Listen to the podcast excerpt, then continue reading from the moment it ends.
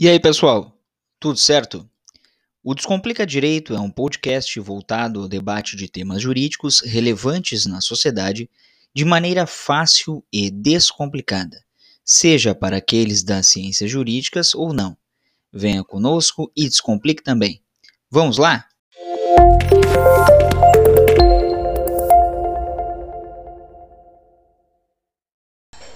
E aí, pessoal? Tudo certo?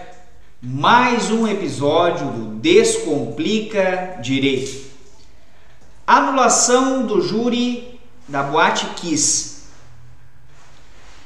Esse júri foi acompanhado por todo o país, ocorrido lá em dezembro de 2021, após 10 anos do ocorrido. E vejam que em agosto agora de 2022, no julgamento dos recursos das defesas dos quatro réus, do âmbito do Tribunal de Justiça do Estado do Rio Grande do Sul, o júri foi anulado. Vamos ver agora os pontos principais que foram abordados e julgados pelos desembargadores da primeira Câmara Criminal do TJ do Rio Grande do Sul. Vamos lá. A primeira Câmara Criminal do Tribunal de Justiça do Estado do Rio Grande do Sul anulou o júri que condenou quatro pessoas envolvidas na tragédia da Boate Kiss. Os réus tinham sido condenados por homicídio e tentativa de homicídio simples com dolo eventual pelas 242 mortes e mais de 600 feridos que foram expostos então ao incêndio da casa noturna no município de Santa Maria, no estado do Rio Grande do Sul, na madrugada de 27 de janeiro de 2013. A anulação foi estabelecida por dois votos a um. O relator do recurso, desembargador Manuel José Martinez Lucas, afastou as teses das defesas dos réus e votou contra o pedido de nulidade. Por sua vez, os desembargadores José Conrado Kurtz e Jaime Weingartner Neto, contudo, reconheceram algumas alegações e votaram pela anulação do julgamento. Vejam que os pontos elencados pelos dois desembargadores, revisor e vogal, foram responsáveis pela análise das preliminares que foram aventadas pelas defesas dos quatro réus e ainda em sede das preliminares, o júri foi anulado. Sequer se adentrou ao mérito. Isso é de extrema relevância. O desembargador Weingartner Neto colocou que entre as, as nulidades que, tinham, que foram acolhidas, o dever é avaliar se a condenação se sustenta juridicamente. E justamente por não se sustentar juridicamente é que o júri foi anulado. O que resta aqui dessa, dessa situação? Tá? Que obviamente acabou afetando uh, o país todo, não só naquela ocasião uh, do fato ocorrido, mas também quando ocorreu o júri agora em dezembro de 2021. Os principais pontos que foram aventados têm a ver, primeiro, com o sorteio, a forma com que o sorteio dos jurados ocorreu.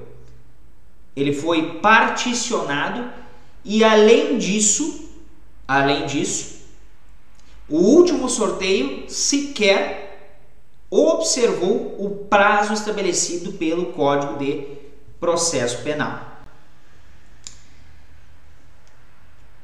Além disso, na principiologia do processo penal, nunca é demais relembrar que as normas processuais elas servem para garantir, basicamente, o devido processo legal a plenitude de defesa e o amplo contraditório.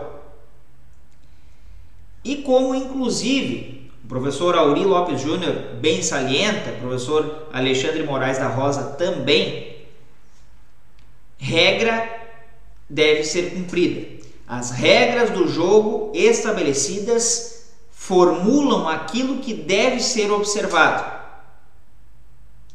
Punir é civilizatório, mas punir dentro das regras do jogo, daquilo que é estabelecido pela legislação processual penal.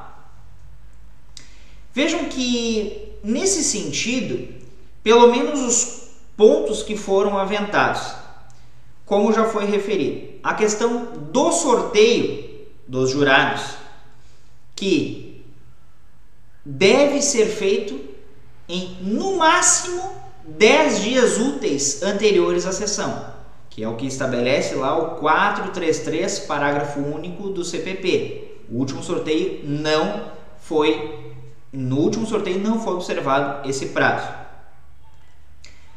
Além disso tudo, outro ponto que foi que foi reconhecido também é com relação à escolha dos jurados. A escolha dos jurados, principalmente porque o Ministério Público, modo geral, não só no Rio Grande do Sul, mas em outros estados da federação, tem acesso ao que se chama Sistema Consultas Integradas. E lá diversas informações de nós todos estão disponíveis. Claro, cada um com seu nível de sigilo e de acesso ao sistema. Mas vejam que as defesas apresentaram ainda nas manifestações anteriores ao júri a sua discordância com relação à forma da escolha dos jurados.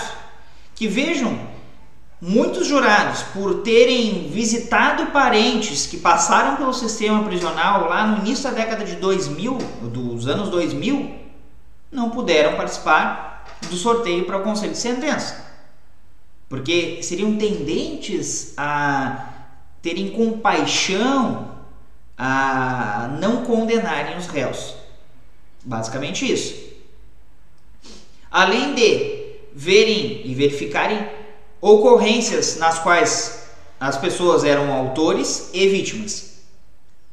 Olha o grau de, é, de invasão de privacidade que há com esse sistema. E que, inclusive, principalmente o desembargador Weingarten Neto colocou, é um tema que deve ser discutido, porque recorrentemente é discutido, mas não se tem algo taxativo. Inclusive, após a Lei Geral de Proteção de Dados. A única coisa que há é um convênio entre a Procuradoria Geral de Justiça do Estado do Rio Grande do Sul e o Poder Judiciário. Vejam que é extremamente delicada essa situação, esse tema. Continuando, ato contínuo é isso. Os jurados têm de estar durante todo o período do júri, durante o tempo que levar para ocorrer o júri, incomunicáveis. Incomunicáveis. E lá pelas tantas, durante o julgamento, o juiz resolveu chamar os jurados sem a presença das defesas e também da acusação para uma conversa particular. O que, que foi tratado lá? Outra situação ocorrida que gerou a anulação do júri, que foi bem especificado pelos pelos julgadores, tanto pelo revisor quanto pelo vogal. Outra situação também que é importante destacar foi a violação ao princípio da correlação entre a denúncia, entre a decisão de pronúncia, no caso, e a sustentação da acusação. Por quê? A pronúncia ela deve se limitar ao que diz a acusação, sendo que A defesa se defende dos fatos admitidos naquela decisão de pronúncia. No entanto, no caso do júri da Botkiss, o que ocorreu, a exemplo, com o, um dos réus, foi que ele foi pronunciado por condutas comissivas e a acusação na réplica inovou na tese acusatória, alegando a teoria da cegueira deliberada. E isso foi bastante batido lá durante a fase do plenário, caso que ocorreu em dezembro de 2021. Muito.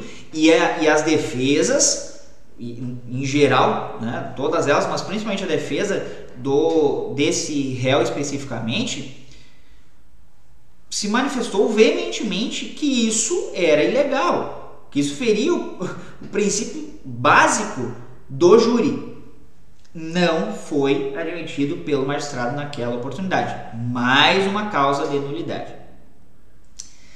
Outro ponto: deficiência nos quesitos, na formulação dos quesitos, especialmente no que se refere ao dolo eventual. A redação, inclusive, descrevendo condutas que já haviam sido afastadas pelos tribunais em decisões anteriores e que, obviamente, prejudicou diretamente as defesas. No mesmo sentido, a escrita dos quesitos gerou uma complexidade na compreensão do corpo de jurados prejudicando uma decisão mais assertiva, mais objetiva, mais adequada aos fatos ali apresentados. E aí os embargadores constataram a violação do princípio da correlação entre a decisão de pronúncia e a quesitação também.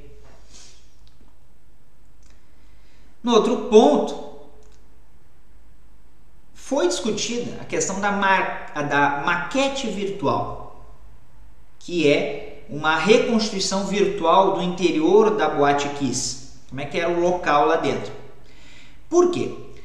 Porque o que foi formalizado, elaborado pelo Ministério Público tinha um grau de complexidade e tamanho que nenhuma das defesas, ou a quase a totalidade das, das defesas, não conseguiu ter acesso àquela prova, que foi formulada pelo Ministério Público, foi apresentada pelo Ministério Público exigia é, um, um aparelhamento tão sofisticado de hardware e de software que inviabilizou as defesas, que inviabilizou o exercício das defesas. E elas apresentaram também ao magistrado, o magistrado disse que decidiria isso em plenário, decidiu que seria então, na hora dos, dos debates orais ali, é, essa questão é, seria é, seria proposta ali pelas defesas, pela acusação e que isso se resolveria lá. Não foi resolvido. Não foi resolvido. Mais uma causa de nulidade. Porque, conforme o artigo 479, deve a defesa ter acesso, acesso irrestrito, sem qualquer tipo é, de situação que inviabilize a argumentação e a formulação. Obviamente que a utilização dessa maquete virtual, além de causar surpresa, também é uma grave violação ao contraditório e à plenitude de defesa, como a gente já colocou anteriormente aqui. E um outro ponto mais é, para o fim então dessa análise dos embargadores foi a decisão, e aí muito importante isso, a decisão tomada pelo presidente do Supremo Tribunal Federal, o ministro Luiz Fux, que determinou a prisão imediata dos condenados no júri da Botkiss, mesmo com a impetração de um habeas corpus preventivo que foi concedida a, a liminar, o pedido liminar, para que então os réus não fossem presos logo após a finalização, encerramento do júri, da sessão plenária do júri. E aí, o Ministério Público, evidentemente que irresignado com aquela decisão, se valeu de uma lei que não se aplica ao direito penal e muito menos ao processo penal para então chegar ao STF. E aí, olha que interessante também. A visibilidade e complexidade do processo não pode servir como justificativa permissiva para a violação dos direitos e garantias. Porque a posição que o júri sustenta e está na sistemática legal não é por acaso. Lá no artigo 5 inciso 38 da Constituição Federal. O júri, o júri é uma garantia do cidadão e, como tal, deve ser interpretado. Vejam que interessante isso. A visibilidade e complexidade de um processo não pode ser base e muito menos uma justificativa permissiva para a violação dos direitos e garantias. Até porque o júri, previsto lá no artigo 5, inciso 38 da Constituição Federal, é uma garantia do cidadão e, como tal, deve ser interpretada e aplicada. Então, todas essas situações jurídico-legais que foram aventadas pelas defesas dos quatro réus e analisadas em sede de preliminar das apelações foram responsáveis pela anulação do júri da Boate Kiss. Ou seja, esses erros praticados pelo magistrado durante a condução dos trabalhos permitiu que então o júri fosse anulado. E olha como é civilizatório e democrático isso. Se estamos diante do Estado democrático de direito, que deve ser observado, deve ser garantido e cumprido conforme estabelece o texto constitucional, como se permitir que situações como essas, que ocorreram no caso da Botkiss, no júri, sejam levadas adiante? Qual o sentido das regras processuais, das regras constitucionais dos direitos e garantias se não são observados por quem deve observar? Não se justifica uma ilegalidade com outra ilegalidade. Não se justifica o crime com o cometimento do outro, de um outro crime. E isso deve ser extremamente alertado para que as regras do jogo sejam cumpridas. Era isso por hoje então, pessoal. Não se esqueçam, se não são inscritos ainda, se inscrevam no canal, porque a inscrição de vocês é de extrema relevância para a continuidade do projeto. Não esqueçam também de comentar, de curtir e compartilhar de nos seguir lá no arroba Descomplica Direito 01 no Instagram e também no formato podcast no Spotify e em outras plataformas de áudio e música. Era isso por hoje. Um abraço a todos e todas e até mais.